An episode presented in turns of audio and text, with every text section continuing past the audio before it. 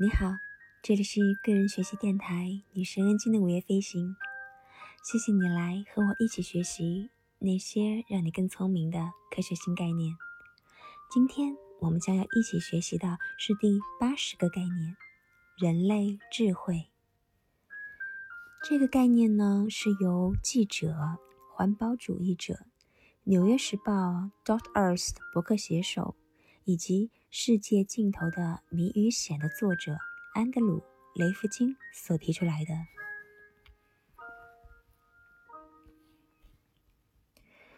为了在这个人类影响越来越大却又充满惊喜的地球上生存下去，最需要的呢，就是人类智慧。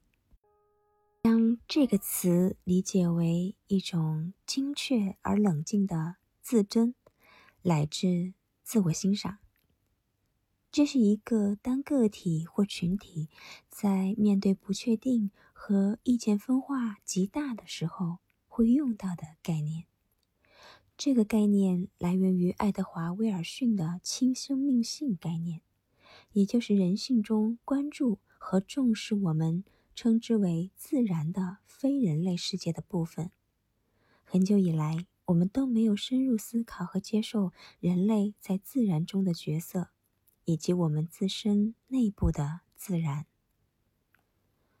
从历史上来看，人类为了持久进步付出的努力，始终围绕着两个思想：“我好悲惨”和“我们可耻”。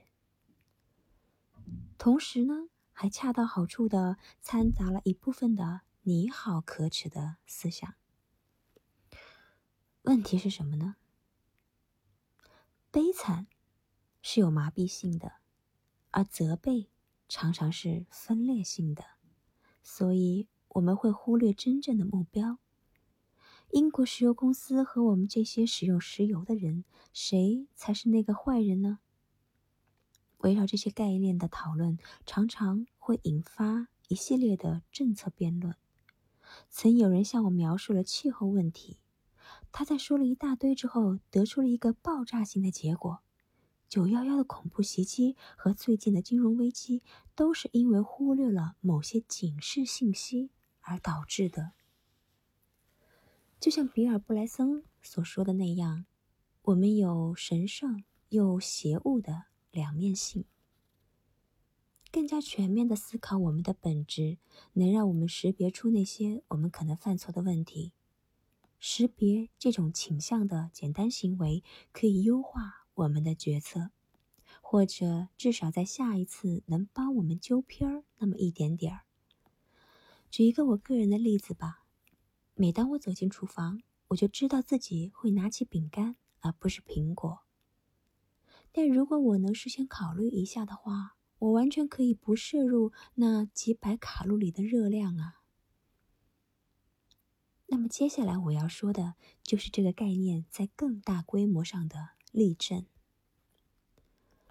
人类总是无法从地方性的灾难当中吸取广泛意义上的教训。你像中国四川的汶川地震的时候，成千上万的学生和老师死于校舍的坍塌。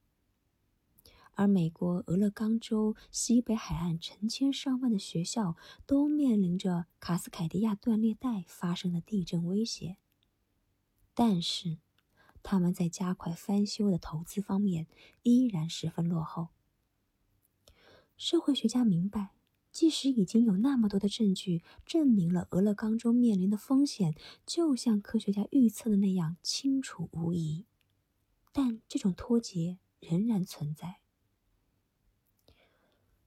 那人们对短期利益的偏好是否引起了政策制定和经费核准方面的警惕呢？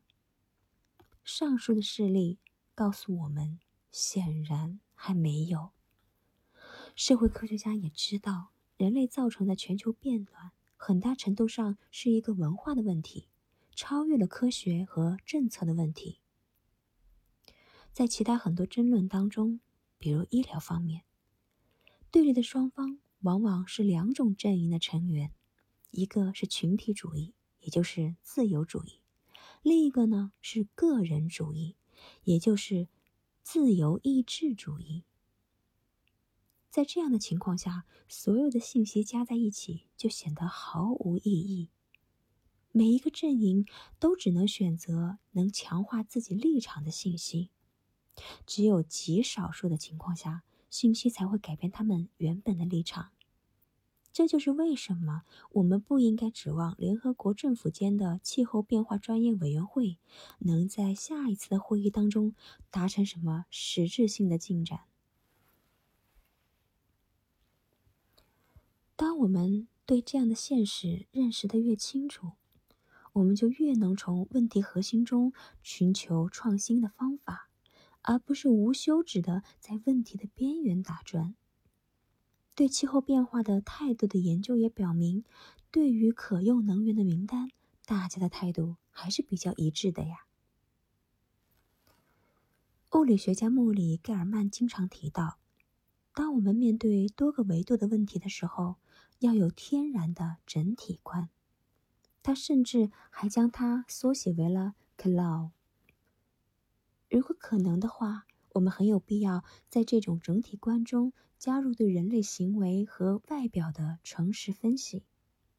我们无法取代联合国或者众议院，但是我们可以尝试建设性的讨论解决问题的新方法。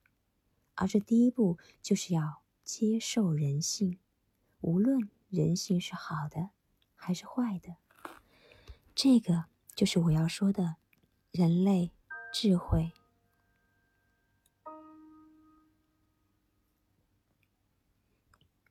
好了，今天的学习就到这里了。